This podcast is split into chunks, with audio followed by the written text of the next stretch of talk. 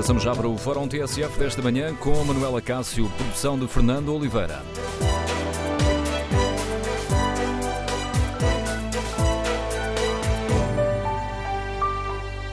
Bom dia, no Fórum TSF de hoje olhamos o Orçamento de Estado que acabou de ser apresentado pelo Ministro das eh, Finanças e queremos saber com que expectativas encara este orçamento.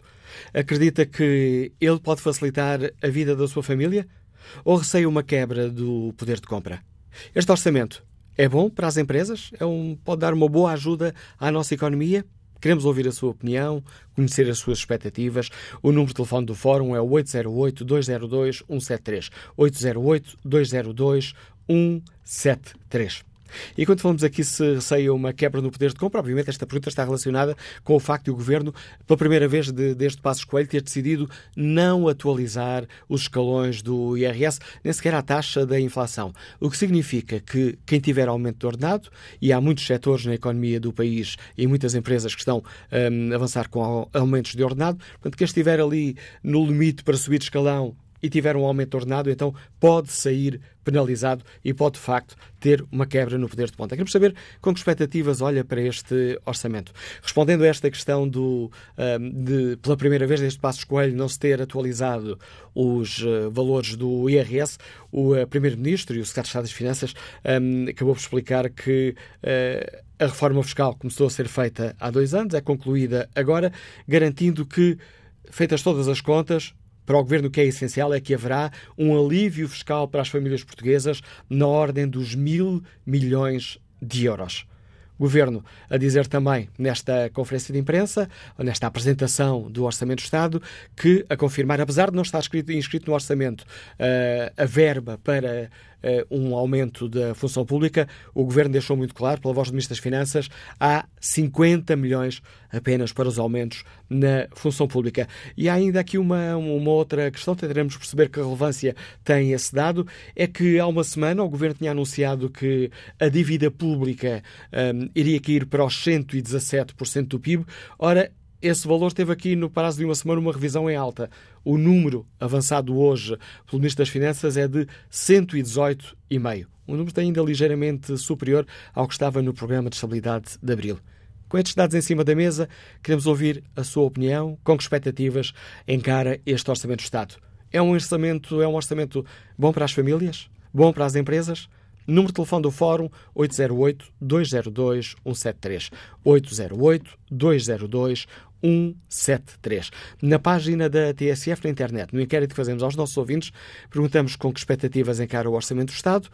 56% dos ouvintes que já responderam encaram com uma expectativa negativa, 41% têm opinião diferente.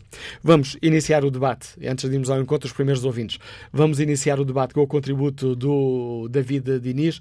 Bom dia, David. Primeiras notas deste, das explicações de Mário Centeno deste, eh, deste orçamento. O que, é que te, o que é que chamou mais a atenção naquilo que foi dito pelo Ministro?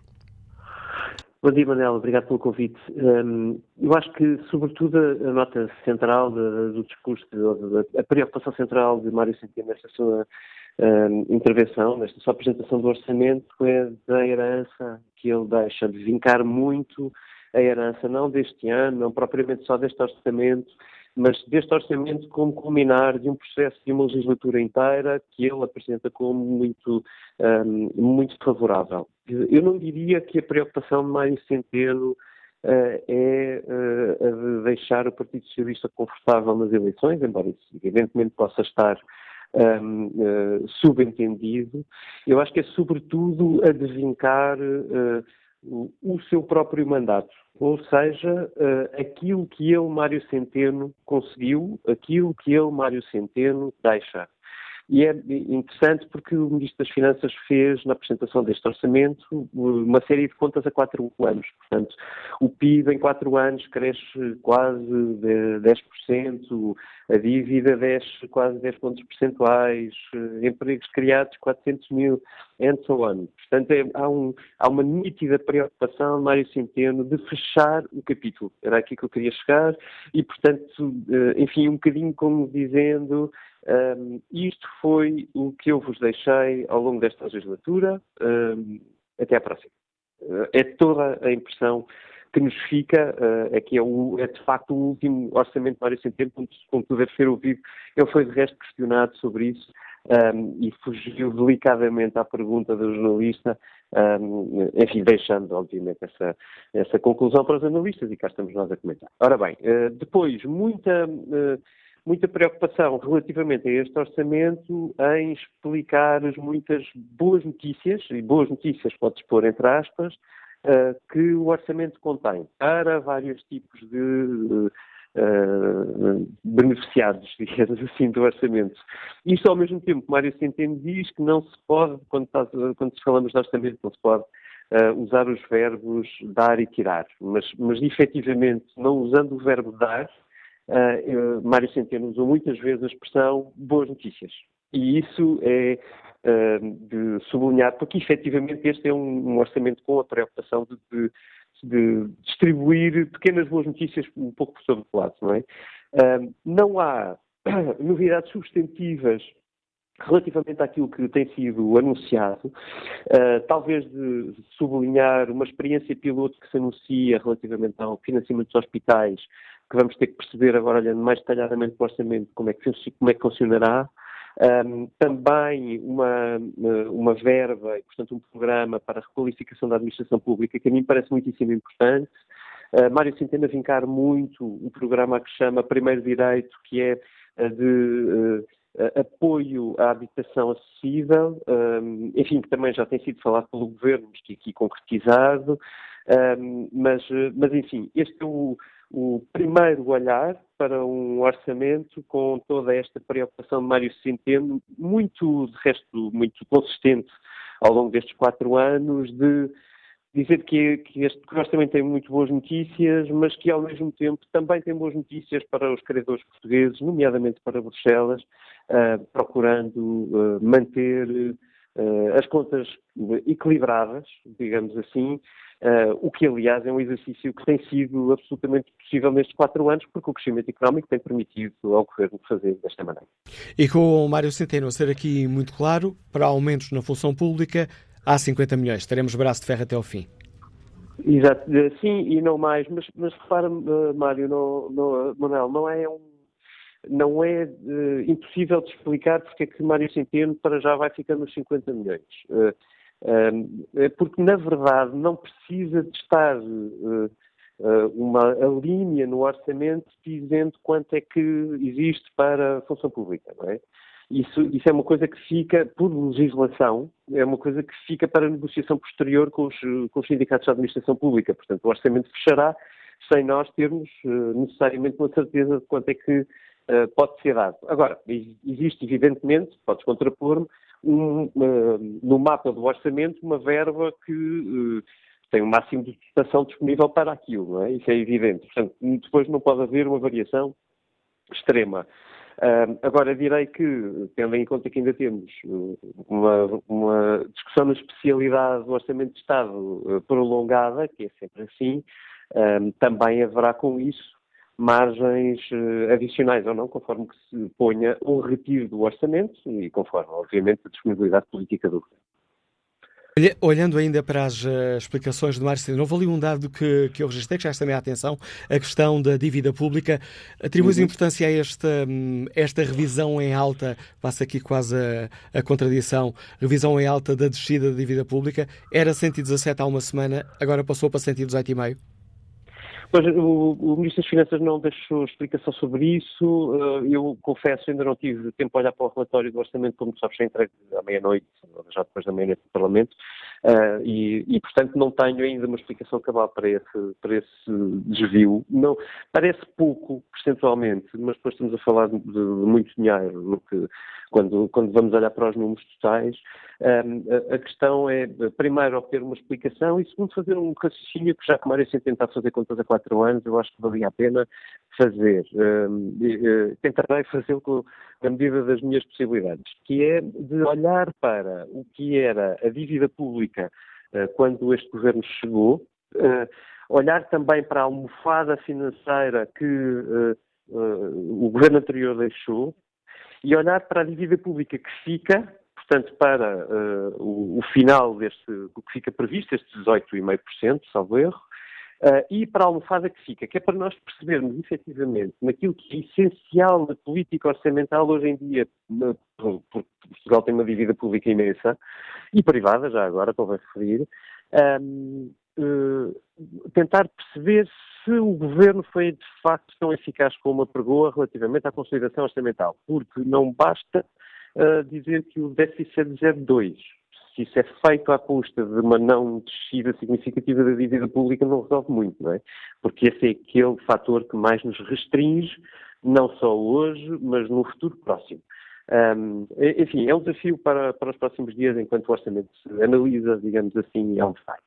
Ora, o, o, Ministro das Finanças, já lhe estava a chamar Primeiro-Ministro, o Ministro das Finanças uh, deixou aqui um desafio.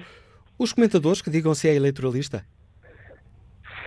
É uma, é uma pergunta que Mário Centeno sabe não tem resposta fácil, é? e daí o sorriso. Um, eu diria que é meio-meio, mas é um bocadinho como têm sido estes orçamentos.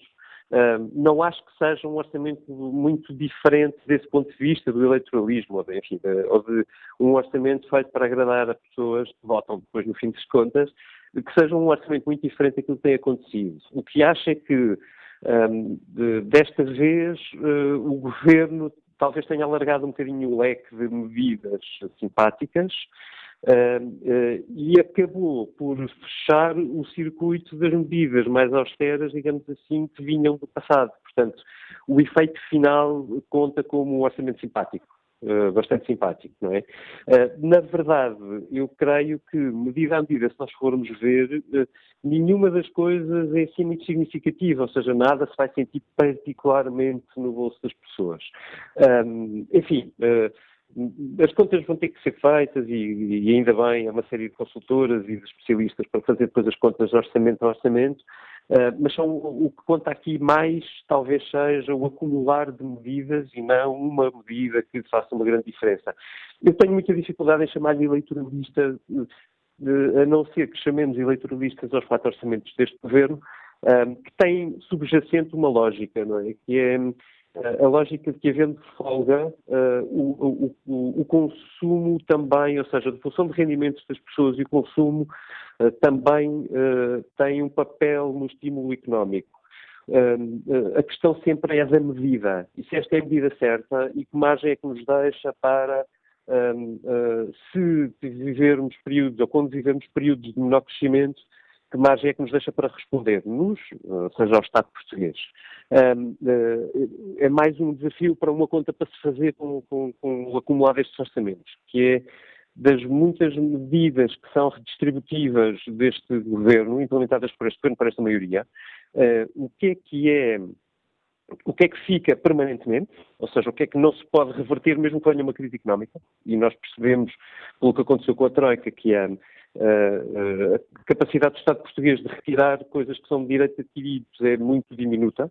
E o que é que são programas que podem ser facilmente retirados se houver, digamos, num, num cenário muito mau, não é? Como já vivemos há 10 anos. Um, e, e, essa conta não estando feita é uma conta importante, porque é aí que veremos qual é o grau de flexibilidade que existe para a frente, ou que este governo nos deixou para a frente, para o cenário de acontecer um fenómeno difícil. Uh, só para finalizar, uh, Manel, se não te importares, que é uh, anotar a prudência com que Mário Centeno, Ministro das Finanças Português, mas também Presidente do Eurogrupo, falou sobre o que está a passar em Itália. E eu acho que o que está a passar em Itália pode ser decisivo para percebermos até que ponto é que podemos encarar o futuro com razoável estabilidade ou não. Porque o governo italiano acabou de entregar um orçamento em Bruxelas que fura completamente as regras da zona euro.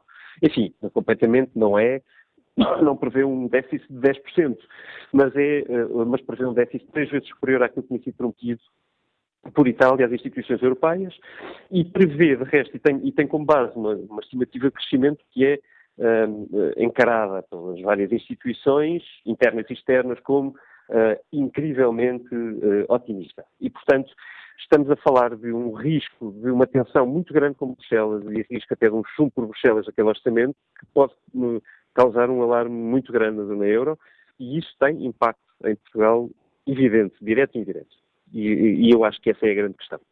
A análise de David Inês está lançado o debate no uh, Fórum TSF, ao qual convidamos os nossos ouvintes, com que expectativas encaram o Orçamento do Estado. É um orçamento bom para as famílias, bom para, bom para hum, as empresas? Queremos ouvir a sua opinião. Número de telefone do Fórum 808-202-173. 808-202-173. Daniel Vieira trabalha na área da hotelaria, liga-nos do Porto. Bom dia. Bom dia. Olha, este orçamento é exatamente como os outros desde que este governo lá está, ele nunca fez um, um orçamento para prejudicar as pessoas, dizendo ele, não é? Eh, e este é exatamente igual. Ao fim, nós vamos ver, no ano passado criaram mais as coisas de IRS, não sei o quê, quer dizer, no fim, eu tenho amigos que nunca pagaram IRS, passaram a pagar. Eh, a única coisa que ele fez de bom, o que está previsto a fazer, foi tirar o imposto que o António Guterres, na altura, pôs, que foi o pagamento por conta. Nessa altura ele não falou nada, e não fala nada, e quer dizer, esteve lá toda, está lá toda, já lá está aos anos, mas nunca viu isso, e o que é contra as pessoas, e ao ponto que chegaram. Ele agora vê tudo do governo anterior, mas no anterior, o, o governo de Paz Coelho, ele nunca conseguiu nada. E ainda para mais, ainda para mais ele, por exemplo, o António Costa, ele arruma sempre argumentos mentirosos, foi o caso, por exemplo, que tinha baixado a dívida da, da Câmara de Lisboa e ficamos a saber que o, o, o Portugal comprou a dívida, pagou 200 milhões, e ele dizia que foi ele. Pronto, mas é, é, isto que nós temos, e o povo que abrindo os olhos, se quiser, se não quiser, é, não sei onde é que nós chegaremos. Pronto, a opinião de Daniel Vieira, na abertura deste Fórum TSF, como é que o empresário Jorge Silveira, que está em Lisboa, olha para este orçamento? É um orçamento bom para as empresas, em sua opinião? Bom dia. Bom, é assim, eu, eu de, de economia técnica, eu confesso que não, não entendo muito bem de, desta parte de economia. Uma coisa que eu acho, e olhando para, para o orçamento como um cidadão normal, uh, se o orçamento é eleitoralista, acho que sim, uh, mas isso até acho que, que, é normal. Porque estamos a entrar num, num ano com, com, com, várias eleições, no caso das europeias e as legislativas, uh, mas agora, o que me faz confusão é como é que o Ministro das Finanças diz que eh, está tudo bem, com uma previsão num PIB que fica nos 118%, um, e, e, como é que temos uma, como é que vamos suportar uma dívida pública a passar os 250 mil milhões? É isso que, é isso que me faz uma confusão enorme. Se, há uma crise mundial, como houve há uns anos atrás, como é que Portugal vai sobreviver a, a conseguir uh, manter esta dívida? É isso que me faz confusão. Agradeço a todos e aguardo por explicações. Obrigado, bom dia. A opinião de Jorge Silveira no Fórum TSF, onde perguntamos aos nossos ouvintes com que expectativas encaram este Orçamento do Estado para 2019. É esta a pergunta do inquérito, que está na página da TSF na internet. 70% dos ouvintes eh, encara com uma perspectiva negativa o Orçamento do Estado para 2019. E qual é a sua opinião? Acredita que a sua família vai ficar melhor no próximo ano? receia perder poder de compra, ficar na mesma? Queremos ouvir a sua opinião, conhecer as suas expectativas. E quanto às empresas, este será um bom orçamento para as empresas e para dar uma ajuda ao crescimento económico? Queremos ouvir a sua opinião. Número de telefone do Fórum 808-202-173. 808-202-173. Também pode participar no debate online, escrevendo aquilo que pensa sobre este tema, ou no Facebook da TSF, ou na página da TSF na internet. Vamos agora ao encontro de José Abrão, da Frente de Sindicatos da Administração Pública, a FESAP. Bom dia, José Abrão. Como é que escutou esta afirmação, esta reafirmação, digamos assim, eh, do Governo de que para aumentos, há 50 milhões. Bom dia, José Abrão. José Abrão? Não parece haver aqui um problema na comunicação com a José Abrão. Vamos um, retomar o contacto uh, daqui a pouco, sem que isso nos for possível. Espreito aqui o debate online. Manuel Faria participa com esta opinião. A verdade é apenas uma. Tudo somado e tudo subtraído, nenhum português, mas mesmo nenhum de qualquer nível social, fica com mais dinheiro no final do mês, depois de pagar renda, água, eletricidade, gás, abastecer o carro, pagar a alimentação, a escola, as atividades dos filhos, pagar vestuário. É uma política de criação de uma imagem otimista falsa no orçamento das famílias. Por outro lado, o agravamento dos impostos para as empresas é uma das piores decisões políticas numa economia instável e indefinida nacional e internacionalmente, que não permite às empresas serem competitivas nem pagarem melhores salários. E conclui Manuel Faria, a aposta no turismo, na massificação e canibalização de pequenos negócios frutíferos, está a criar emprego precário, a trazer mão de obra não qualificada de outros países e a destruir as nossas cidades e a nossa cultura. Quando isto acabar, ficam as ruínas e os elefantes brancos. Retomamos o contacto com a José Brão, a líder da FESAP. José Brão, bom dia de novo. Muito bom dia. Ah, agora já o estou a ouvir. Como é que, eh, peço-lhe um primeiro comentário a esta eh, reafirmação, agora pela voz do Ministro das Finanças, eh, na apresentação do Orçamento de Estado, de que os ordenados médios na função pública já são 3% e para aumentos puros e duros há apenas 50 milhões, ponto final. Olha, nós olhamos para este orçamento como um orçamento de continuidade, sem grande novidade e, e em relação às expectativas até como um logro, porque mantém congelados os salários da administração pública, que não são alterados desde 2009, mantém faziamentos pelo menos até final eh, de 2019, eh, e repare bem, relativamente aos 50 milhões de euros, vale a pena dizer que se, por exemplo, a opção for por aumentar o subsídio de refeição, seguramente que os 50 milhões eh, não chegarão. E, portanto, olhamos isto com grande preocupação no que respeita a este congelamento.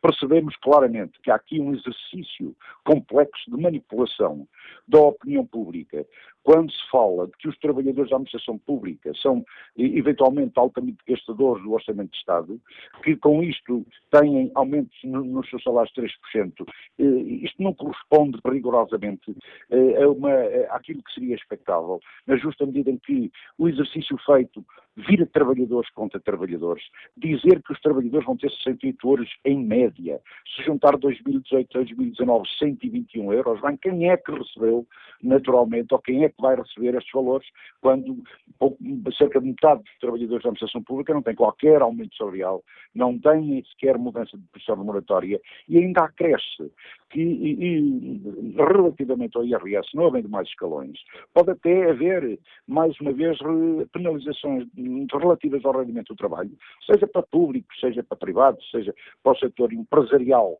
eh, do Estado, e é por isso que não conseguimos compreender como é que, eh, havendo uma inflação de 1,4, não havendo aumentos salariais depois de uma década, mantendo o mais longo período da democracia com, eh, sem aumentos salariais, este volume importante de trabalhadores, como é que se pode dizer que há aumentos de 3%? Isto não corresponde rigorosamente à, à verdade. A verdade é que, desde 2009, não há aumentos salariais. Continua continua-se a olhar para a administração pública e para os trabalhadores como o parente pobre do orçamento de Estado e a nossa dificuldade muitas vezes é em perceber como é que é possível eh, este, também este conjunto de medidas avulsas eh, que não seja apenas e só para satisfazer os parceiros da geringonça, eh, procurando uma, um olhar para certos estratos e certas clientelas, quando a certa altura o que está em causa aqui era que esperaríamos um orçamento eh, equilibrado, mostrando claramente que há mais vida para além do déficit e que correspondesse a muitas das expectativas criadas. Isto leva-me a dizer com toda a clareza que eh, verdadeiramente não vai haver aumento nos salários dos trabalhadores da administração pública, os salários vão continuar a degradar-se, os próprios serviços públicos, mesmo que nos digam que há volumes significativos de dinheiro, nomeadamente na área da saúde,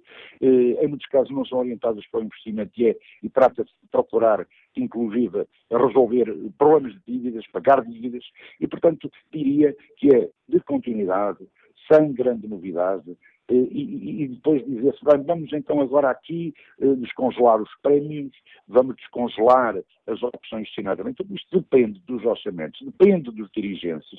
Prémios, como sempre foi, serão contemplados apenas alguns e uma parte importante e significativa dos trabalhadores mantém o seu salário naturalmente inalterado e sem qualquer perspectiva de se, de, de, de se induzir nos serviços públicos mais motivação mais interesse, eh, retendo trabalhadores e criando as condições para que isto pudesse, apesar de tudo, ser diferente. Por isso é que eu lhe digo, muito sinceramente, estas preocupações temos em cima da mesa. A nossa expectativa é de que agora, apresentado o Orçamento de Estado, ele possa sofrer melhorias significativas eh, em sede do Parlamento, porque de outra forma é a manutenção de tudo aquilo que é uma orientação estratégica destes últimos quatro anos, mantendo praticamente tudo na mesma, reconhecendo, apesar de tudo, que há algumas medidas eh, que são, são importantes, a questão das, eh, das carreiras contributivas mais longas no que diz respeito à aposentação, falta perceber se vamos manter na administração pública aos 55 anos de idade e 30 descontos para efeitos de aposentação, mas que depois traduzem que, que para quem quiser reforma antecipada, penalizações 50%, 60% e 70%, quer dizer, era preciso que houvesse uma atitude diferente, sem, como disse, virar trabalhadores contra trabalhadores, eh, olhar para a administração pública com outros olhos, olhar para os seus trabalhadores de forma claramente diferente, sem este exercício de manipulação, de virar trabalhadores contra trabalhadores, porque são muitos milhões, porque a certa e determinada altura as pessoas vão receber eh, os 130 ou os 121 euros, mas há um manancial enorme, um número significativo de trabalhadores que não têm qualquer aumento, mais uma vez desde 2009, e era preciso que houvesse outro olhar sobre... José Abrão, e com, e com essa posição tão crítica da FESAP, o que pode esperar o, uh, o Governo por parte da FESAP? Este é o momento da luta ou ainda de, da negociação? Não, naturalmente vamos ter uma greve que está já marcada para o próximo dia 26, mas não façamos a greve pela greve. Nós não, eh, não queremos, eh, de algum modo, fazer a greve pela greve. Queremos é fundamentalmente protestar, manifestar a nossa posição por um certo abandono que se verifica relativamente aos salários dos trabalhadores da administração pública, mas fundamentalmente quanto a este exercício de, induzir na opinião pública que os aumentos serão de 3%, terão são 3,7%, quando efetivamente a inflação é 1,4%, os salários não se mexem desde 2009 e vamos continuar em perda. E, portanto, o nosso protesto será naturalmente realizado, mas mais que o protesto, é preciso que nas finanças, isto que as negociações continuam, possa haver compromissos para discutir um conjunto vastíssimo de outras matérias que têm a ver com as carreiras inalteradas, que têm a ver com questões relativas à, alteração do CIADAP, que é o sistema de avaliação de desempenho, que depois até pode produzir mudanças de posição remuneratória. É preciso eh, existir outros mecanismos de gestão dos serviços públicos e dos seus próprios trabalhadores. Repare bem, não, não se sabe bem por quantos trabalhadores existem, dizia-se ainda há dias. O PREV-PAP, que em princípio tinha, que, que, é o programa da regularização de precasso, tinha 100 mil eh, trabalhadores, 32 mil foram ao PREV-PAP. Se resolvermos o problema de 25, já é uma medida muito positiva, de 25 mil já é muito positiva, mas de qualquer maneira há gente que foi para casa, há gente cujo seu problema não foi resolvido. E, portanto, era preciso um olhar diferente, mesmo no final desta legislatura, e por isso é eu digo, temos na negociação o nosso principal instrumento na expectativa, seja de curto prazo, seja de planos plurianuais, para procurar resolver estes problemas, seja por levantamento das necessidades permanentes dos serviços para irem ser satisfeitas de forma gradual, seja por uma melhor gestão dos recursos humanos, seja pela própria formação profissional. Prometeram-nos há três anos um programa de formação amplo. Ainda continuamos à espera do programa de formação, porque não há formação no conjunto de trabalhadores da administração pública. E deixe-me que diga, aquilo que acontece na administração nos seus serviços, é, eh, influencia muito o, o setor privado. E esta manipulação dos números sem aumentos salariais é também um mau sinal eh, para o setor privado e para as empresas. E é por isso que a nossa expectativa é que este orçamento possa ter verdade, seja abandonada a ideia de que o déficit é tudo. Já, já contamos 10 anos, sem, como dizia, sendo o período mais longo em democracia, sem qualquer aumento salarial, e não se confundam o descongelamento das carreiras, são coisas a que os trabalhadores têm direitos, com a ausência de aumentos salariais. E por isso o apelo que faço, que fazemos ao Governo e ao Sr. Ministro das Finanças é que não faça permanentemente este exercício de manipulação, porque não há necessidade absolutamente nenhuma, queremos a negociação, não é necessário virar trabalhadores contra trabalhadores, é necessário que sejamos todos motivados para cumprir o objetivo de melhores serviços públicos e não estamos a assistir, conforme estamos a assistir até agora, à proliferação, por exemplo, de hospitais privados em tudo quanto é sítio, sem termos nada contra o setor privado, mas que se abastecem no SNS, empobrecendo e ficando os trabalhadores e a sociedade portuguesa, em regra, sem retaguarda para, resolver os problemas e os erros que outros possam cometer. Obrigado, José Abrão, por esta hum, primeira reação a esta apresentação do Orçamento de Estado para 2019. Fez a prometer luta contra estas uh, medidas do Governo, contra esta decisão, reafirmada hoje pelo Ministro das Finanças, de que para aumentos salariais da função pública existe existem 50 milhões de euros. Ora, a próxima ouvinte a participar neste debate é a funcionária pública, Liga-nos de Santarém. Bom dia, Raquel Souza. Com que expectativa é que há este orçamento? Olá, muito bom dia. Eu não olho com uma expectativa muito favorável. Uh, infelizmente, após uh, alguma análise do, da proposta do orçamento, o que resulta do mesmo é mais encargos para os contribuintes. Vemos a possibilidade que é dada uh, do governo vir a criar uma taxa municipal de proteção civil, vemos que não há atualização dos valores com a ação social escolar, com o pré-escolar, com as AECs. Há um, um, adicional com as taxas do imposto sobre os produtos petrolíferos mantém-se e, portanto, não se percebe como é que este governo, que tanto criticava a austeridade do governo anterior, se vem vangloriar com uma proposta de déficit zero ou negativo e depois mantém todos estes encargos sobre o contribuinte. Portanto, nós não vemos a baixa do IVA na eletricidade, uh, e, quer dizer, são medidas que, essas sim, mais até do que os aumentos salariais, porque com a manutenção das taxas de, de, de, retenção das tabelas de IRS, provavelmente quem vai ser aumentado até vai receber menos. Portanto, estas medidas, mexer no IVA, mexer na taxa adicional dos produtos petrolíferos, isso sim é aumentar o bem-estar dos portugueses. Portanto, eu olho para este orçamento com uma expectativa muito má. Uh, o aumento de dívida mantém-se, e, portanto, nós olhamos para o mapa do orçamento dos programas e vemos que uh, a gestão da dívida pública tem uma fatia de mais de metade dos programas previstos para o Governo para 2019, com 120 mil milhões, e, portanto, isto é muito preocupante. O Governo vai investir mais na gestão da dívida pública do que na gestão dos programas que efetivamente poderão fazer desenvolver o país. E, portanto, a minha opinião não pode ser mais do que negativa sobre este orçamento.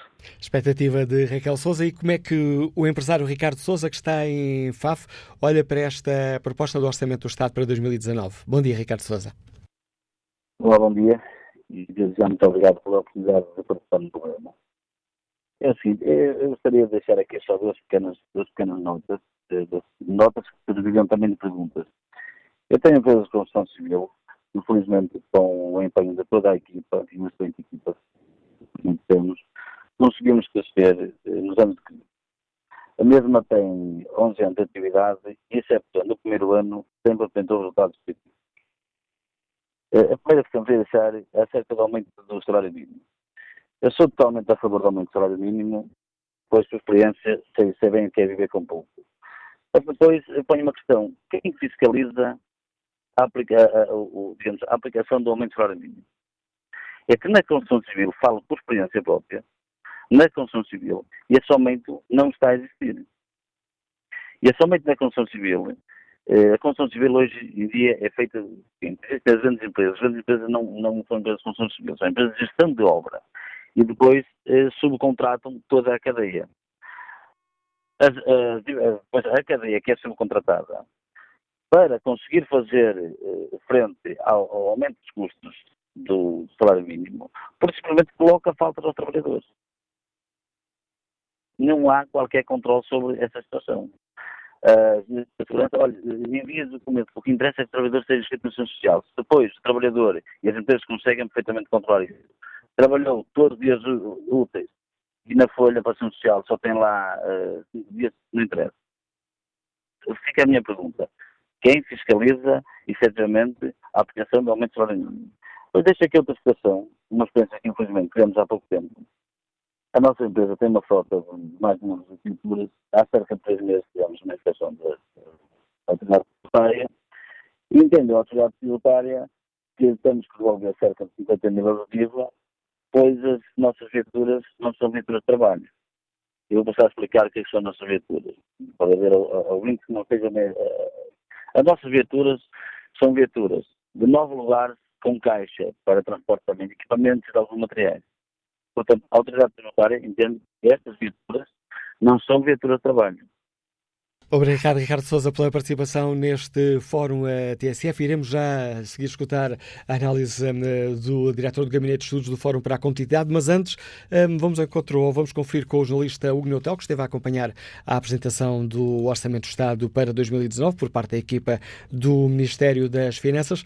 E tentando fazer eventualmente assim uma análise muito rápida, podemos dizer, o Gnotel, que este é um orçamento que acaba por oferecer muito mais às famílias do que às empresas. À semelhança dos últimos anos, o orçamento do Estado para 2019 está focado nas famílias e pode valer, garante o Governo, somando várias medidas, perto de mil milhões de euros para os agregados familiares. Só as alterações ao IRS podem valer quase 300 milhões, mais de 150 através de ajustes nas tabelas de retenção e pagamento de reembolso, incluídos na segunda fase da reforma do IRS, e outros 140 na eliminação da sobretaxa do imposto para os trabalhadores independentes. Mas atenção, no próximo ano as tabelas de retenção não vão ser atualizadas nem sequer no valor da inflação, o que significa que algumas famílias que estejam no limite de passar para o escalão seguinte podem ser penalizadas. Nas prestações sociais há também um reforço. A segunda fase da prestação social para a inclusão de apoio a pessoas com deficiência vale mais de 150 milhões de euros e os agregados com menores rendimentos vão receber mais 60 milhões de abono de família.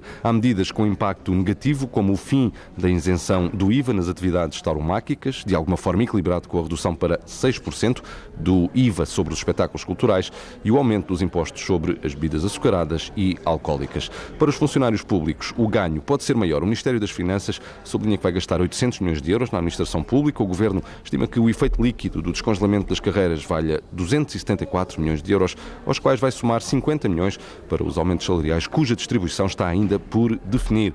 Está ainda por definir. Os pensionistas vão beneficiar de 230 milhões, entre os 66 milhões das pensões antecipadas nas longas carreiras, os quase 140 do aumento extraordinário e os perto de 30 milhões do complemento extraordinário das pensões mínimas. No lado das empresas, explicam-se em poucas linhas os benefícios constantes na proposta de orçamento do Estado, o fim do pagamento especial por conta e, para as empresas que investam no interior, os benefícios em IRC podem valer somados 100 milhões de euros.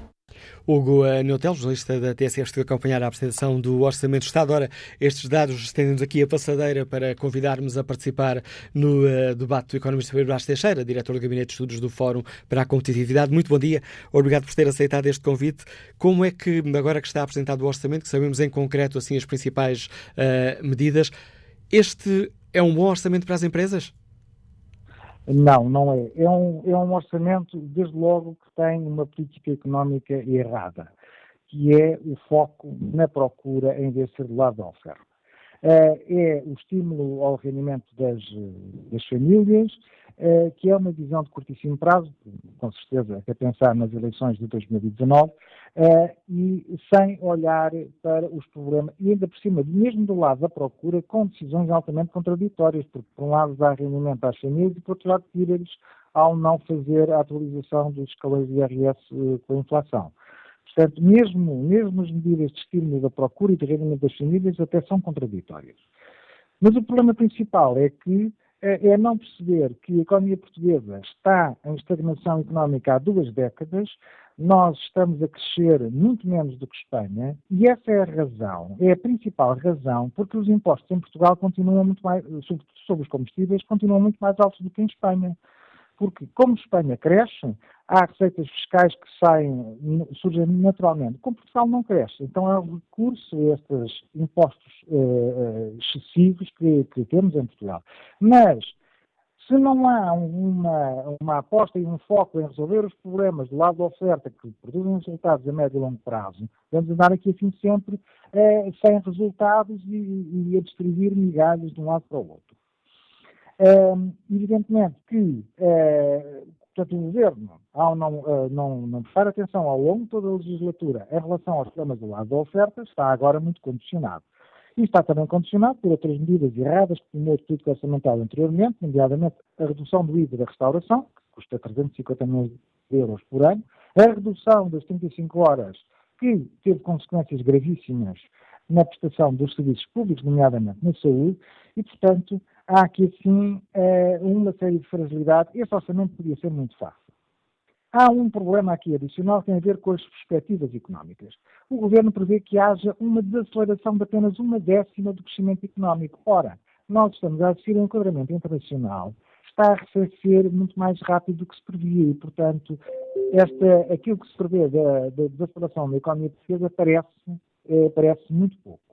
E um, ehm, o que significa que, provavelmente, vamos ter muitas cativações, mais cativações uh, no próximo ano, o que significa que depois vai haver cortes uh, na, no, no, nos serviços públicos, em particular na saúde, que se perspectiva que vai continuar com, com grandes dificuldades.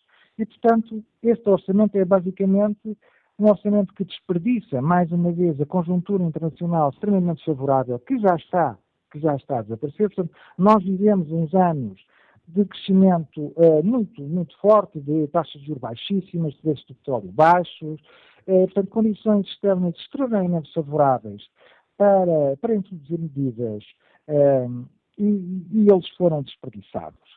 Eh, e agora vamos entrar, vamos entrar em períodos mais difíceis. O BCE vai começar, espera-se que em 2019 comece a subir as taxas de juros do BCE e, portanto, Portugal continua com uma dívida extremamente elevada e nós vamos, eh, como não foi feito o trabalho de casa de reduzir a dívida nos tempos de prosperidade, vamos ter que pagar uma fatura elevada eh, por causa disso. E, portanto, não é, sendo um orçamento em condições gerais fácil de fazer, porque as condições económicas gerais e eh, a redução do desemprego, tudo isso é um desemprego, sendo um orçamento fácil de fazer, é um, um orçamento que é muito pouco ambicioso e que não contribui para resolver os problemas essenciais da economia portuguesa. Dr. Pedro Brás Teixeira, o Ministro das Finanças, uh, Mário Centeno, disse, um, ehm, defendendo que este é um bom orçamento, uh, ou com boas notícias, um orçamento com boas notícias para as empresas, salientou ali de uma forma especial dois pontos. É um orçamento que garante estabilidade fiscal e melhores condições para as empresas cumprirem as, as obrigações fiscais, nomeadamente podem escolher diferentes alternativas para o pagamento dos impostos, não são uh, obrigadas a entregar o PEC, o pagamento especial por conta, também haverá apoio às empresas no, do, do interior. Aceita esta, esta, esta leitura do, não, do Ministro Mário Centeno? Isso são, isso, isso são migalhas. Isso, então, coisas do interior é, é uma, são, são autênticas migalhas. E, e, e aquilo, os obstáculos principais que as empresas enfrentam, nomeadamente os investidores estrangeiros enfrentam, e as queixas principais, que são a elevadíssima taxa de IRC, que, ao contrário daquilo que está a ser a tendência internacional, em Portugal está a subir, em vez de cair, como em todos os países europeus, e os prazos absurdamente longos do licenciamento, em relação a isso, praticamente nada está a ser feito. E, portanto, se nós não resolvermos os problemas principais, não é com umas migalhinhas que se vão resolver os problemas das empresas. O problema aqui não é das empresas, é da economia. Não é, quer dizer, se não há, se não condições uh, para o crescimento da produtividade, para o crescimento do emprego, para o crescimento do PIB. o problema não é das empresas, o problema é da, economia como um todo. É os salários que não podem subir. Se não aumenta a produtividade, os salários não podem. Os salários em Portugal estão estagnados porque a produtividade está estagnada. E, portanto, isto não é um problema das empresas, é um problema da economia como um todo e é um problema das populações em geral. Não há aumentos dos rendimentos sem um aumento sustentado da produtividade. Portanto, o foco aqui assim, não é das empresas, é da população em geral.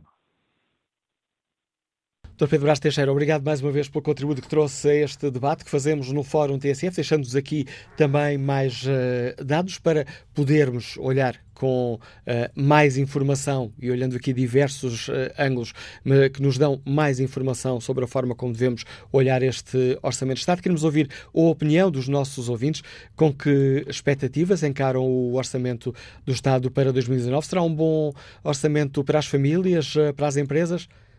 Com que expectativa olham para, para o orçamento? Ele eh, poderá facilitar a vida da sua família no próximo ano? Ou, ou receia que as coisas fiquem na mesma ou que, com a não atualização dos escalões do IRS, até acabe por perder algum rendimento? Queremos ouvir a sua opinião, conhecer as suas expectativas. Número de telefone do Fórum 808-202-173. 808-202-173. Vamos retomar eh, o debate já a seguir ao noticiário das 11.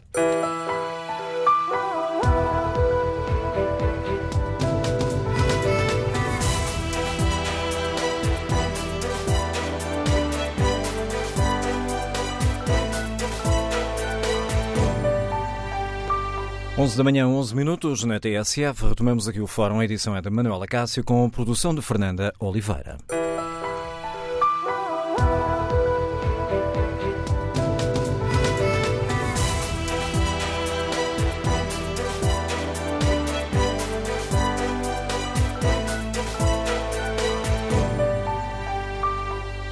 No dia em que o Ministro das Finanças apresentou o Orçamento de Estado para 2019, convidamos os nossos ouvintes para nos ajudarem a refletir sobre esta questão, com que expectativas encaram este orçamento. Será um bom orçamento para as famílias, para as empresas? Esta é também a questão que colocamos aos nossos ouvintes na página da TSF na internet. Perguntamos concretamente, no inquérito que fazemos, com que expectativas encaram o Orçamento de Estado para 2019.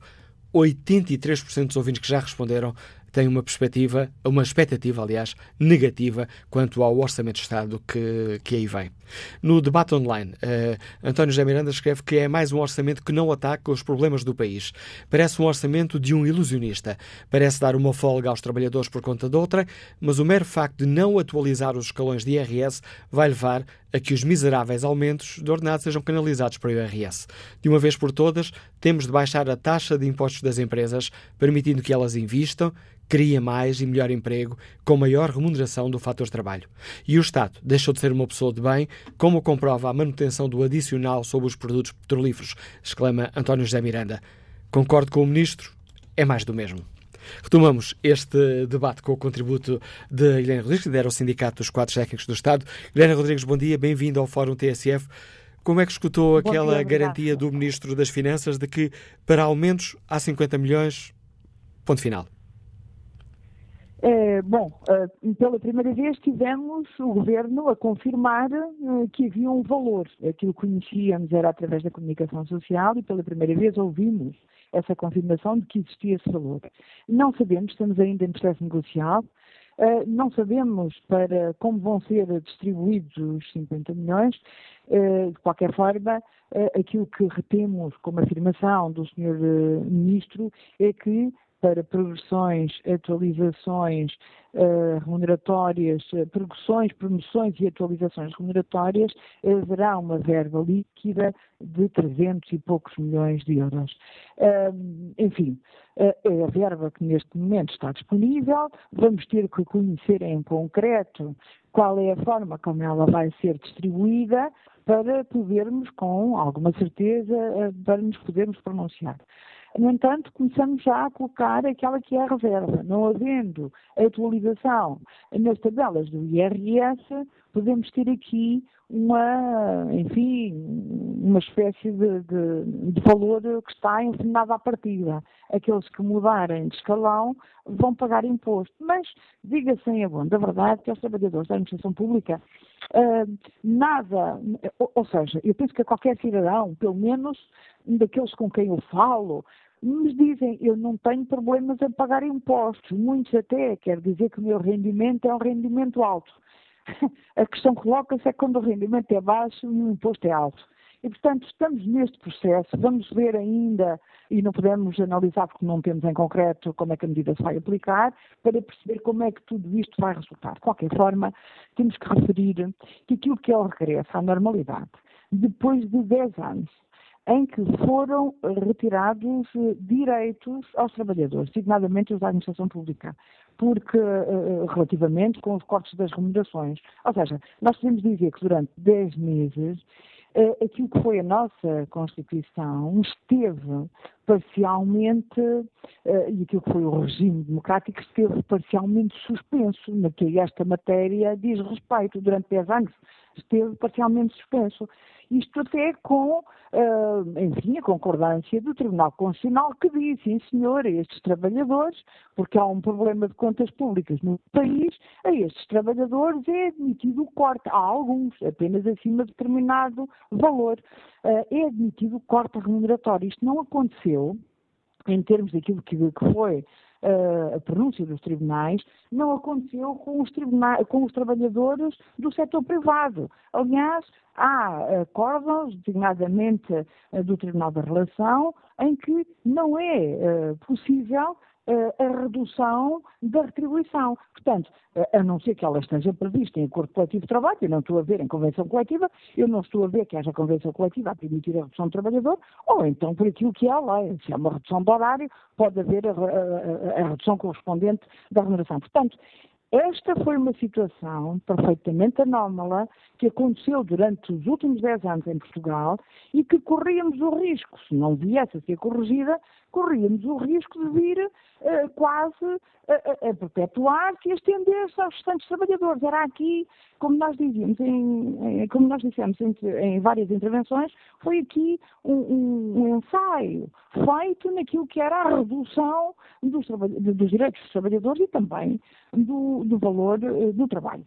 Portanto, esta situação de voltarmos à normalidade não está ainda é perfeitamente conseguida. Nem o governo pode entender que este é um esforço na reposição dos direitos. A reposição do direito é, é, não pode ser encarada como um esforço, nós percebemos que tem consequências orçamentais, mas não pode ser encarada como um esforço. A reposição do direito é, é a reposição do direito, ponto. O direito que nunca devia ter sido retirado. E, portanto, vamos fazer uma análise, vamos ver o que daqui resulta do Orçamento de Estado, mas com certeza que o Orçamento de Estado, como sabemos, não se reduz às questões da administração pública, das remunerações dos trabalhadores da administração pública, mas o Orçamento de Estado eh, diz respeito a todos os portugueses, ao país, às medidas e às políticas que neles estão inscritas. E é eh, também isto que temos que analisar. Aceita estas contas eh, do Governo de que temos um ordenado, um aumento médio de 3% nos ordenados da, da função pública? Não, não aceitamos essas contas porque aí, enfim, aí há uma ilusão, aí há um anúncio para tentar, de alguma forma, iludir. Isso não é verdade. Ou seja, penso que o Governo estará a fazer as contas àquilo que foi a reposição dos direitos, mas essas não são contas que se possam fazer, não é verdade? Portanto, os trabalhadores da administração pública continuam com a sua remuneração ao nível de 2010, a maioria deles. Alguns ainda nem tiveram eh, sequer eh, progressões. Os que tiveram progressões, como sabemos, veja bem, é uma reposição de direitos feita às prestações. Vamos lá ver se nos entendemos sobre isto. E, portanto, uh, o Governo faz isso, enfim, é apenas uma afirmação uh, em termos daquilo que é o Governo a dizer, pois, porque é que vai dizer que não há? Vai dizer que são 3%. Bom, a reposição dos direitos teve custos que, enfim, deveriam ter sido, nunca deveriam ter acontecido agora de uma vez só. Deveriam ter acontecido ao longo do tempo, com os trabalhadores adquiriram os direitos. Portanto, não é, não é verdade e, e pode-se dizer que é uma afirmação, enfim, que tem outros objetivos. Agradeço a Helena Rodrigues por ter explicado aos nossos ouvintes a avaliação, esta primeira avaliação uh, que o Sindicato dos Quadros Técnicos do Estado faz às, uh, à proposta do Orçamento do Estado para 2019. Terá agora ainda que ser discutido e aprovado na Assembleia da República. Próximo ouvinte a participar neste debate, Liga-nos do Porto. Bom dia, Engenheiro Bernardo Vieira. Com expectativa olha para este Orçamento do Estado? Olá, muito bom dia. Eh, está-me a ouvir, não? não está? Em boas condições. Ótimo. Relação a este Orçamento de Estado, eu tenho pequenas, uh, pequenos adereços. O primeiro ponto será dizer eleitoralista, que falou bastante, eu julgo que sim, não, não tem como não ser. Uh, estamos em anos de eleição para o próximo ano, temos um ano de eleições e claramente tem que ser. Agora temos que ver isto como pano de fundo. Em relação aos aumentos salariais, eu estou completamente de acordo. Eu acho que os trabalhadores deverão ter aumentos salariais, para, sermos, para termos uma economia mais competitiva. E até esse ponto eu estou de acordo. Agora, eu acho é que para as famílias, a parte que conta como o IRS, e entre outras pequenas medidas que foram das poucas que eu consegui entender, há uma, por exemplo, que eu acho que vai ser muito negativa, que é, por exemplo, a taxa aos combustíveis diesel. É? Porque vamos ter uma situação em que dá de uma mão tira-se da outra. Em relação aos escalões de IRS, por exemplo, que é outro ponto, não vão ser alterados. Vamos lá ver. Porque se temos aumentos de ordenado e eles vão saltar, as pessoas saltam de escalão, vamos ter outro problema, quer dizer, que o rendimento líquido das famílias vai baixar. É? para mim acho que é um problema que deveria ser calculado. E estamos a falar numa economia atual, o dia da manhã, não é? Agora, pergunta assim, temos um, um governo que muito corretamente teve, teve uma postura eu julgo muito conservadora, porque tivemos realmente, estamos a ter uns anos bons de crescimento económico, muito advendo às boas situações económicas gerais que a Europa e o mundo têm passado nos últimos 3, 4, 5 anos, pós-crise. Nós já temos aqui os sinais através da crise, que eu acho que está um pouco encapsulada, que é a abertura grande do mercado, não havendo políticas claras de melhoramento e de acautelamento, se a economia baixar ou o crescimento eh, não for o expectável, a minha pergunta que fica no ar é e depois? O que é que vamos fazer a seguir? Eu acho que esta parte foi muito pouco calculada nestes últimos vá, dois orçamentos. Volto a dizer, sou de acordo com os aumentos ordenados, mas como também já foi dito aqui no fórum, e muito bem, é preciso haver crescimento, porque o crescimento também da produtividade. E eu não a vejo acontecer com o mesmo ritmo das medidas um pouco popularistas que, que andam a ser feitas, muito aquém, não, uma boa política de reestruturação, que é aí que eu acho que queríamos ter ido. Acho que era esse caminho. Estamos com um crescimento bom, a economia está positiva e uma coisa que o Estado deveria ter continuado a fazer foi as reformas. Onde é que elas estão? Pergunto eu. Até é. quando? E se a economia baixar, como é que vai ser? As perguntas e a opinião que nos deixa Bernardo Vieira, engenheiro que nos liga do Porto, neste Fórum TSF, onde perguntamos aos nossos ouvintes com que expectativas encaram o Orçamento do Estado para 2019. Próxima convidada do eh, Fórum TSF de hoje, a bastonária da Ordem dos Contabilistas Certificados, doutora Paula Franco, bom dia, bem-vinda de novo ao Fórum bom TSF. Dia. Bom dia, Cássio, bom dia a todos os ouvintes. Uma das questões que estamos aqui a, a debater é o facto, e gostava que nos ajudasse. Bom, antes de lhe fazer uma pergunta concreta, gostava de, de, de lhe, eh, sobre a questão do IRS, da não atualização, gostava de lhe pedir as suas primeiras impressões a este Orçamento do Estado. Será bom para as famílias, para as empresas? Bom, eu acho que claramente é um orçamento de Estado estabilizador. Agora, só, tem poucas medidas uh, e quando se fala se é um orçamento de Estado eleitoralista ou não, eu não diria que ele é eleitoralista, porque é é, é um orçamento de Estado parque em medidas, não vai ter uh, grandes impactos ou impactos significativos nos rendimentos das famílias e por isso mesmo uh, não posso, não podemos considerar que seja e que tenha grande impacto quer na vida das empresas, quer na das famílias, quer das empresas, quer das famílias. Agora, salientaria em relação às, às, às, famílias a questão do regresso dos imigrantes. Acho que é uma medida que uh, é bastante benéfica, haver uma redução da tributação, um, isto é, a tributação só incidir sobre 50% dos rendimentos sem discriminar sequer atividades, pode ser de facto aliciante uh, para, para, para jovens e menos jovens, porque não é limitadora nada disso, e portanto aqui pode trazer à nossa economia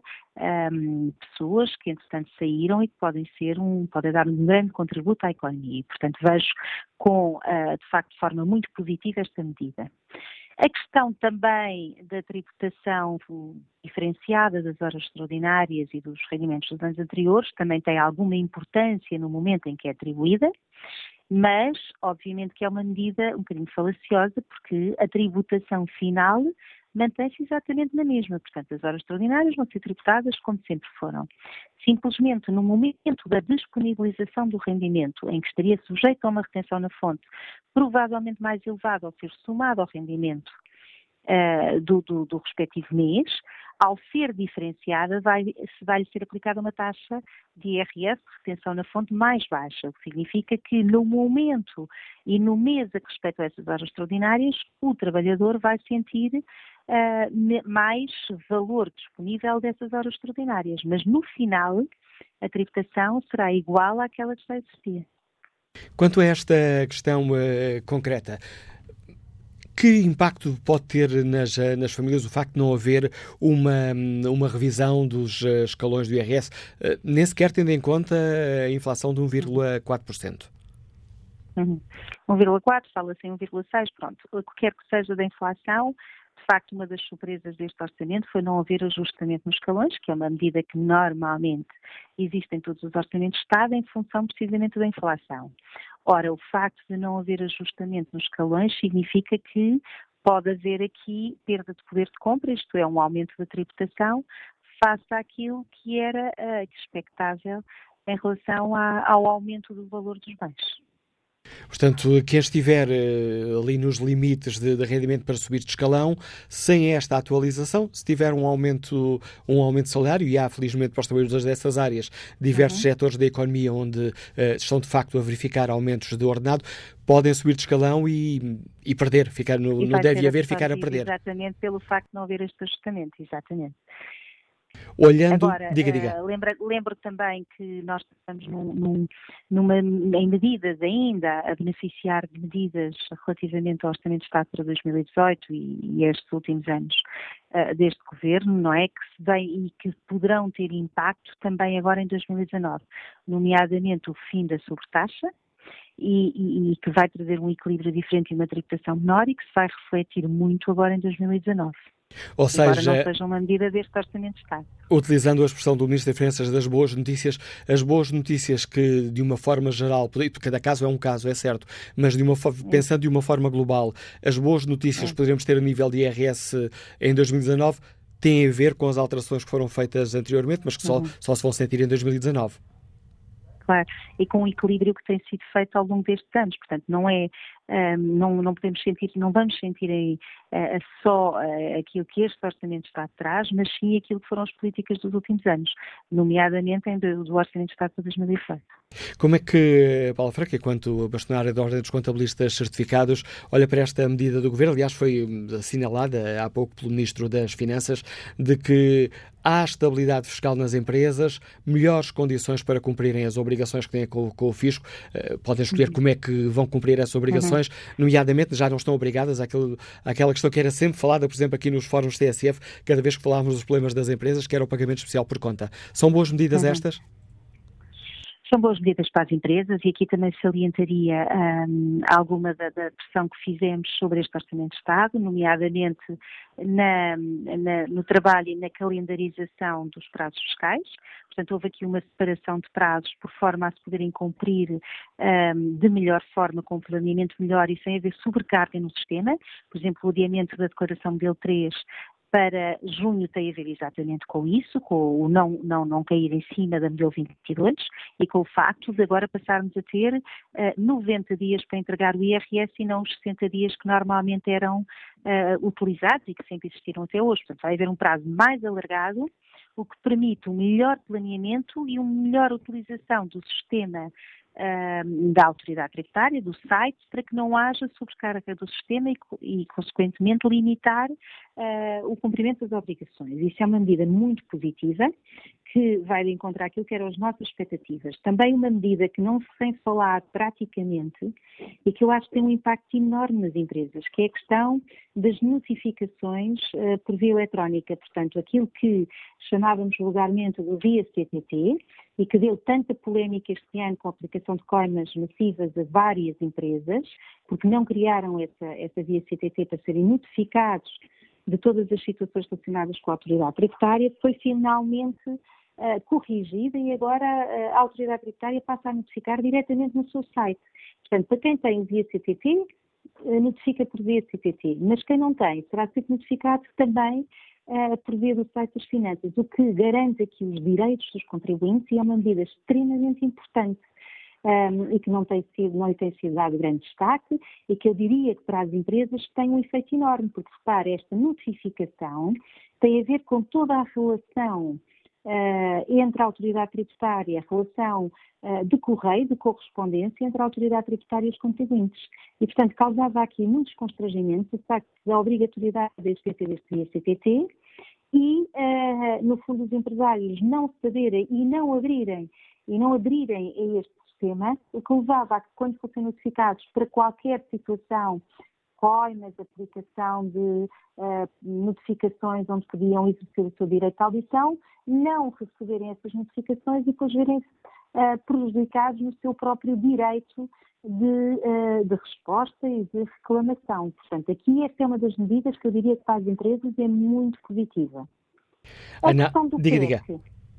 A questão do PEC, claro que é uma medida que os empresários há muito pedem, portanto é uma, é uma medida que uh, terá impacto para as empresas, uh, obviamente que sim, embora tenha aqui a questão de ter que ser pedido, portanto, não é uma questão automática, o que uh, trará, obviamente, a necessidade de haver essa opção e, portanto, havendo essa opção, as empresas podem não fazer o pagamento especial por contas ou podem fazê-lo se assim entenderem. Agradeço à bastonária da Ordem dos Contabilistas eh, Certificados esta ajudar-nos aqui na leitura de algumas das medidas uh, deste Orçamento de Estado que podem mexer com a vida de cada um de nós, a vida das famílias e a vida das uh, empresas.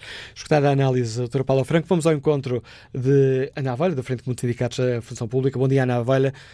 Como é que escutou aquela reafirmação por parte do Governo de que tem 50 milhões era uma das questões essenciais aqui nesta, nesta análise do orçamento, saber que verba existiria para os aumentos da função pública e o Ministro da Defesa a garantir, ou melhor, a reafirmar, há 50 milhões. Pois, eh, nós eh, não estávamos à espera depois da discussão que tivemos com o Governo, designadamente com o Sr. Ministro, que o Governo existisse 50 milhões para fazer aumentos e não estávamos tendo em conta uh, a realidade que se vive na administração pública e que se viveu nos últimos anos. Basta lembrar que uh, faz 10 anos que não temos aumentos de salários, uh, que durante estes 10 anos perdemos em média 17,5% do poder de compra, que a mudança de posição remuneratória, como o Governo está a fazer este ano e vai fazer para o ano, é retirar dinheiro aos trabalhadores, continua-se a retirar dinheiro, o exemplo claro para toda a gente perceber, passámos a receber 50%. Uh, eh, em setembro, o Governo arrecada 50% do nosso dinheiro. E vai ser assim até ao final do ano 2019. Até chegar aos 100%, o Governo vai sempre tirando dinheiro aos trabalhadores do direito que têm à carreira. E por isso, uh, eh, 50 milhões, juntando a esta coisa pequena que foi esta fase de descongelamento de escalões, na prática, é agurar as expectativas dos trabalhadores da administração pública que ajudaram a fazer esta mudança política de uma troika e de um governo de troika que fez aquilo que nós uh, nem gostamos de falar.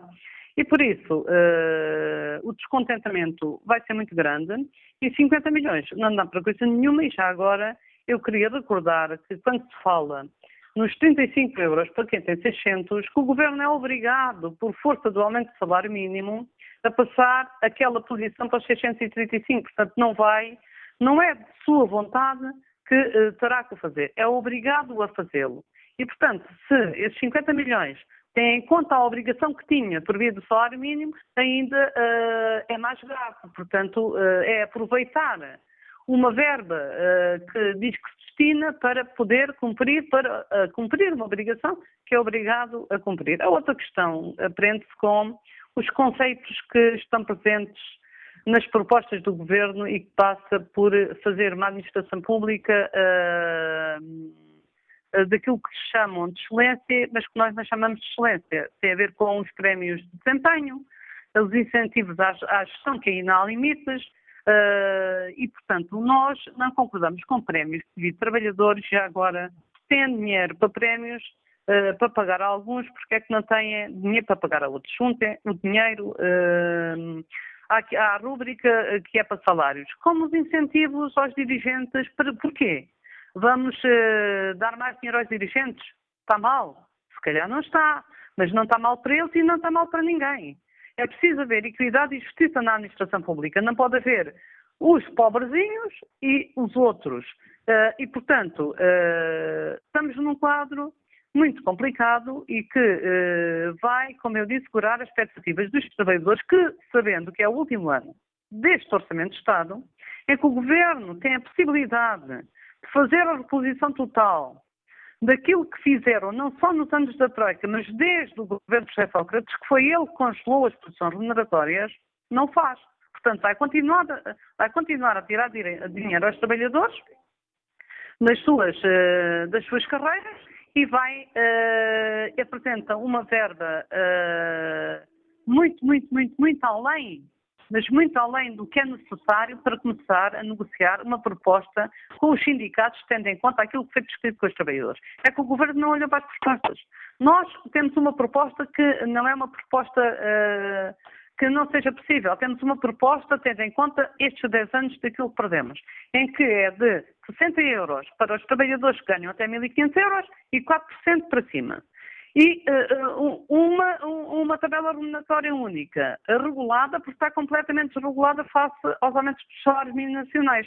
Ou seja, se, se fizer uh, o aumento do salário mínimo para 600 euros, é bom que o Governo acompanhe na mesma proporção todas as pressões remuneratórias. É isso que não faz. E é isso que cada vez traga mais a nossa vida em termos remuneratórios e que uh, leva a um grande descontentamento que vai uh, desembocar numa greve no dia 26 de outubro, uma grande greve que é necessário fazer, uma resposta firme dos trabalhadores, a dizer que aquilo que o Governo apresenta é uh, manifestamente insuficiente face àquilo que perdemos, face àquilo que nos fizeram e face uh, às condições de vida que hoje temos na administração pública. Uh, Ana Arvalha não aceita o argumento do Governo de que, contabilizadas aqui todas as, uh, todas as verbas incluídas no descongelamento de carreiras, que na prática existe um aumento médio de salário de 3% na função pública? Não, não aceitamos porque isso chama-se chama uma coisa muito feia, batota. Sabe que os trabalhadores da administração pública têm por direito próprio, pela luta que fizeram, uh, carreiras uh, e uh, salários. São duas coisas distintas. O aumento de salários é base em todas as negociações. Governo, os governos já deixaram de fazer porque querem reduzir salários. E depois as carreiras. É aquilo que vai fazer a compensação da função que o trabalhador, de, o trabalhador desempenha, do seu mérito, do seu profissionalismo. E, portanto, são coisas diferentes. E aqui o governo está a misturar uh, dinheiros e esquece de uma coisa que é fundamental para o governo nem para alguém na empresa. É que tem que haver custos de trabalho. O governo tem, sabe uh, que tem que haver uma rúbrica de custos de trabalho em que entra as carreiras, entre os salários e as outras matérias pecuniárias. E o governo não tem isso contemplado. Como, como as empresas têm que ter, o governo está, está a misturar tudo para dizer uma coisa que depois os trabalhadores sabem que é mentira. Porque uh, nós, que recebemos todos os meses, sabemos para que é que dá o dinheiro. E uh, sabemos que o aumento de custo de vida subiu. Sabemos que os impostos indiretos foram mais que muitos. Sabemos que a nossa carga fiscal, que é do tempo de Vitor Gaspar, não é mudada e qualquer aumento, seja por via das carreiras ou de salários, vai ser todo quase absorvido pelos, eh, pelo, pelos impostos, pelo IRS. E por isso, não vale a pena dizer uma coisa que não é verdade, que vai haver três. Quer dizer, em termos de arquitetura financeira, o governo pode dizer aquilo que quiser. Mas o que interessa é aquilo que as pessoas sentem. O que interessa é que as pessoas recebem o seu vencimento e não recebem mais nem menos daquilo que recebiam no tempo da, da Troika. Uh, tirando aqueles que tiveram a redução dos cortes de 1.500 euros, mas também aquilo que receberam ficou muito aquém daquilo que lhe cortaram por causa da carga fiscal. E por isso tudo isto está muito embrulhado, tudo isto está a ser passado para a opinião pública uh, de uma forma que parece que nós uh, vamos ter multifundos, é que não se vai ter multifundos, vai ter um, reposições uh, muito pontuais. E, como lhe disse, esta questão do, do, do, das carreiras é uh, uma injustiça e temos dúvidas, dúvidas, na legalidade eh, da coisa e por isso não aceitamos qualquer tipo de argumento que faça uma massa salarial de 3%, porque isso não corresponde à verdade. Obrigado, Ana Valha, pela participação no Fórum TSF. As críticas da Frente Comum às, a estes argumentos do Ministro das Finanças quanto à função pública, a recusa destes aumentos ficar apenas, existir apenas aqui uma fatia de 50 milhões de euros, recusando também, aliás, da Frente Comum de Sindicatos da Administração Pública, esta leitura de que haverá um aumento médio de 3% nos ordenados da função pública. David Coimbra, empresário agrícola, liga-nos de Vila Flor. Bom dia. Muito bom dia. Uh, queria centrar-me essencialmente na, nas empresas. Uh, não há nada. Uh, para as empresas fala-se no PEC, mas a seguir também se fala em tributações autónomas que sobem 50%. Nós, enfim, que já pagamos o gasóleo ao, ao preço que sabemos por causa dos impostos, eh, vamos ter de pagar sobre determinado tipo de despesas relacionadas com as viaturas. É um absurdo. Também, enfim, vi, eh, portanto, só como título a tributação simplificada, o que significa que provavelmente o PEC vai ser substituído por impostos sobre todas as empresas. empresas que hoje têm uma situação gravíssima. Portanto, isto não aparece em lado nenhum, mas a situação é gravíssima. E, portanto, muito mais de metade está com prejuízos, com cash flows negativos. E, portanto, estão a ser extorquidas e, portanto, vem um regime simplificado. Vão ter de pagar impostos sobre uma taxa média que, enfim, é formada não sabe muito bem como e eh, não, não têm atenção, nomeadamente os fixos e outras situações.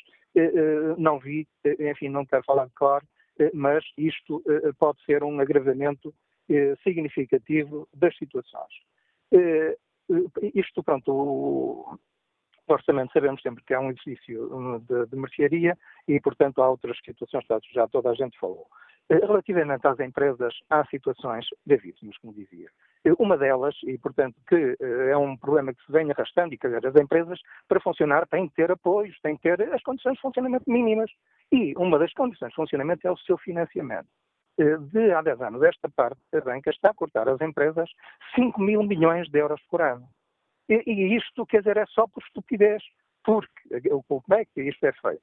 Eh, a empresa tem dificuldade, taxa de juros 10%.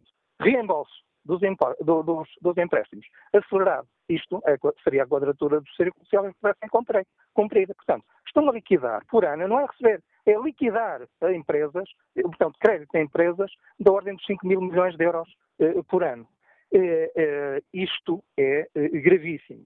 Isto precisa de uma revolução, de uma reflexão profunda, porque depois vamos todos pagar isto a seguir, portanto, com a falência dos bancos os bancos uh, não têm condições. Neste momento, as empresas estão-se a aguentar umas às outras com crédito uh, muitos meses, porque a banca não está a exercer a sua função.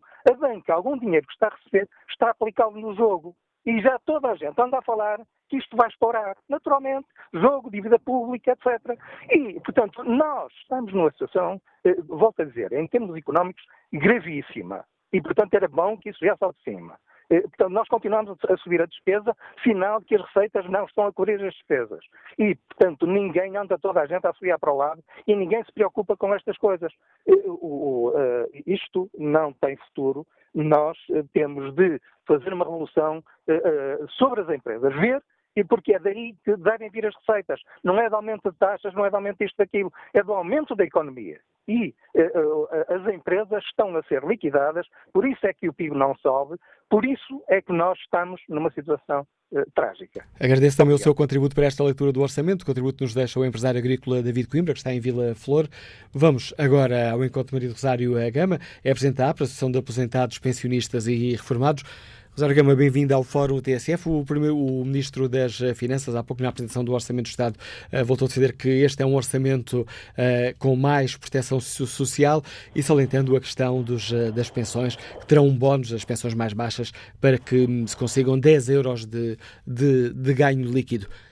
É um apoio suficiente, Rosário Gama? Muito bom dia. Uh, só por um esclarecimento, hoje é o último dia em que serei presidente da AP, porque hoje vai tomar posse a nova direção. Tu está em mudança de ciclo. Horas ainda, sou, ainda vou fazer este comentário. Uh, sabe que desde que um, as pensões uh, foram separadas, o aumento das pensões foi separado do salário mínimo, a situação nunca ficou bem resolvida e, de facto, este aumento de 10 euros, quando pergunta se é suficiente, eu devo dizer que é metade daquilo que está proposto para o aumento do salário mínimo. Isto já vem acontecendo assim há vários anos. Uh, nós temos pensões muito baixas, muito distantes do salário mínimo. O ponto, de, a medida de referência é o indexante de apoios sociais que esteve uh, congelado muito tempo. Uh, o ano passado sofreu um aumento, penso que este ano também sofrerá, e será esse o, o modelo, o mote para hum, os aumentos das pensões, mas de facto eh, estamos muito longe daquilo que seria desejável, pelo menos uma aproximação das pensões mínimas ao salário mínimo.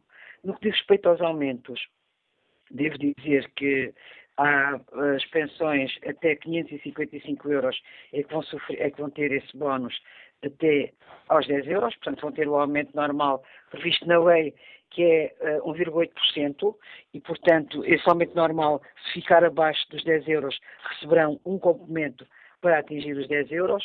Um, as pensões entre 868 euros e 2.606 vão aumentar o mesmo que a inflação, mas as pensões superiores vão aumentar abaixo da inflação. Relativamente a estas pensões, uh, também gostaria de dizer que estas pensões que estiveram congeladas muitos anos, desde que começaram os aumentos, foi ano passado, têm aumentado sempre abaixo da inflação. Portanto, uh, têm vindo, de facto, a perder poder de compra. isto no que diz respeito aos valores das pensões. Em relação às outras medidas do orçamento para as pessoas uh, em idade de reforma, gostaria também de deixar o seguinte aviso. Que ninguém peça reforma antecipada sem primeiro fazer contas. E porquê?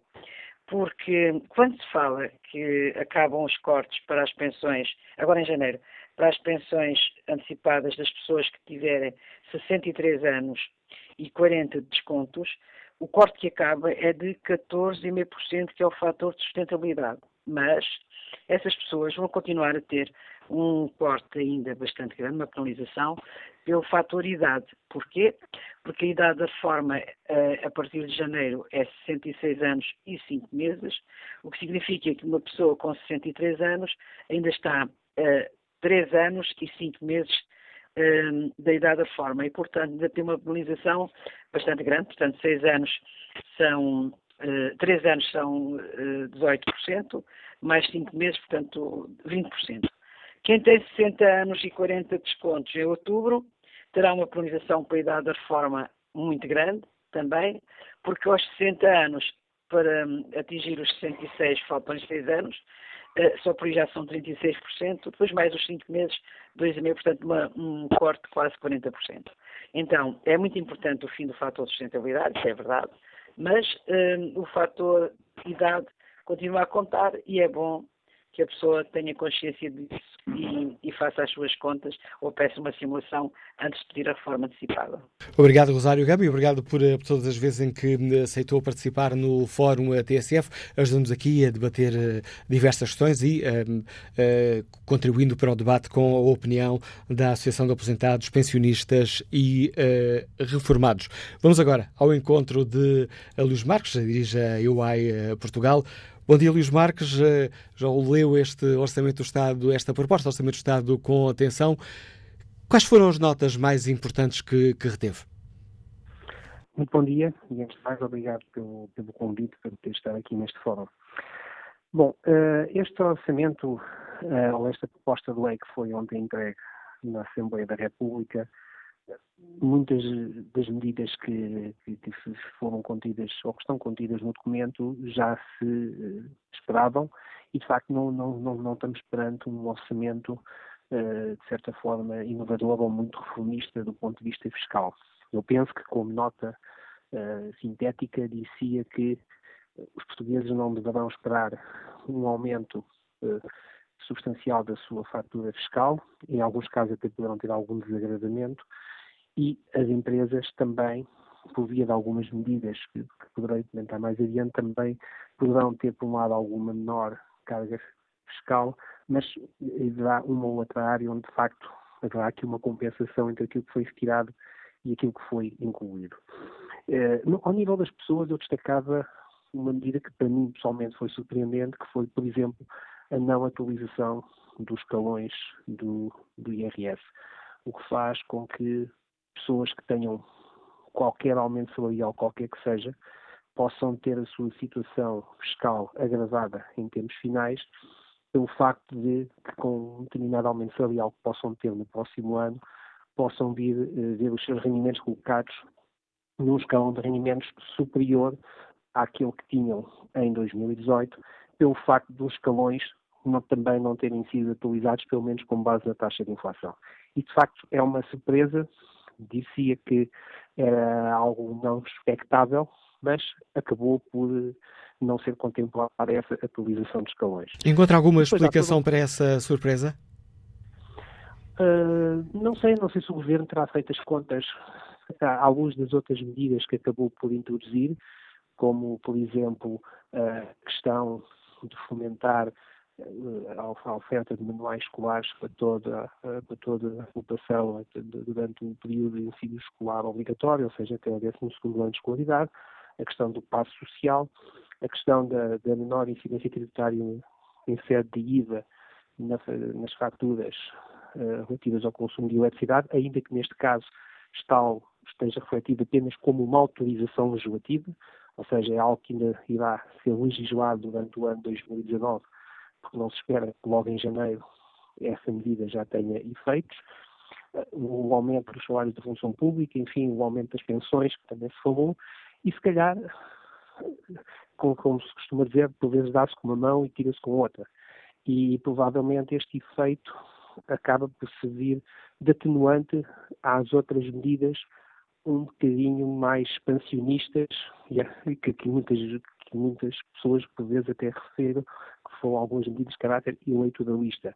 Não quer dizer que o orçamento seja eleitoralista, até porque esta medida da não atualização dos escalões é a prova contrária ao tal caráter de eleitoralismo que o orçamento poderia conter. Quando eu lhe interrompi, ia salientar outra questão que parecia importante nesta leitura, nesta primeira leitura do, da proposta do Orçamento do Estado.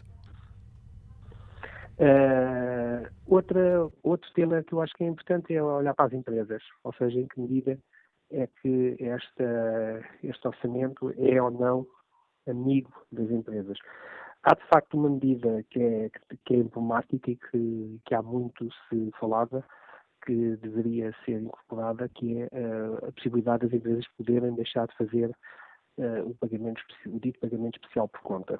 Hoje em dia as empresas regra geral, têm todas a contabilidade organizada, reportam toda a sua informação, quer ao nível de faturação, quer ao nível de registros contabilísticos para a administração tributária, e, de facto, as razões que justificavam a inclusão do, do PEC, o Pagamento Especial por Conta, no normativo fiscal, já não se verificariam, porque o PEC, em última análise, servia quase para garantir um determinado valor de coleta mínima de imposto, dado que as empresas já tenham toda a sua informação, de certa forma, filtrada e analisada pela administração tributária, não fará sentido que essa medida pudesse existir. Ainda que a não, uh, ou a possibilidade de não efetuar este pagamento esteja dependente de um pedido a efetuar à, junto à administração tributária.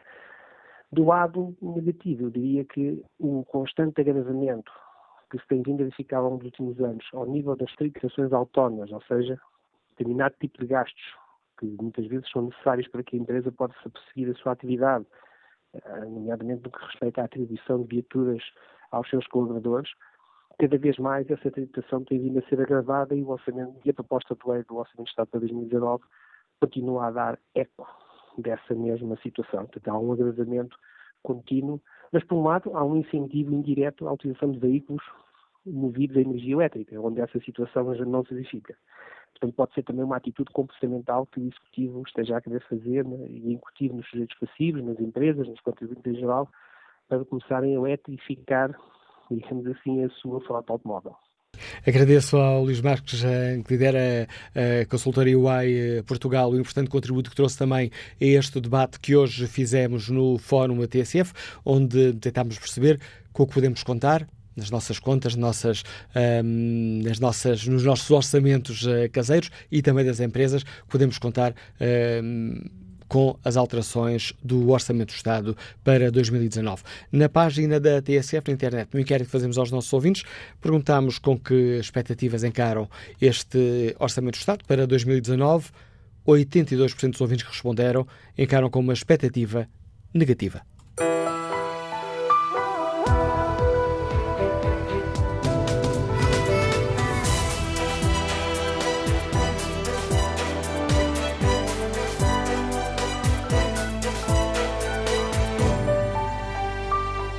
TSF. Em Viana do Castelo, 106.5. Em Santarém, 107.4. Em Setúbal, 89.5.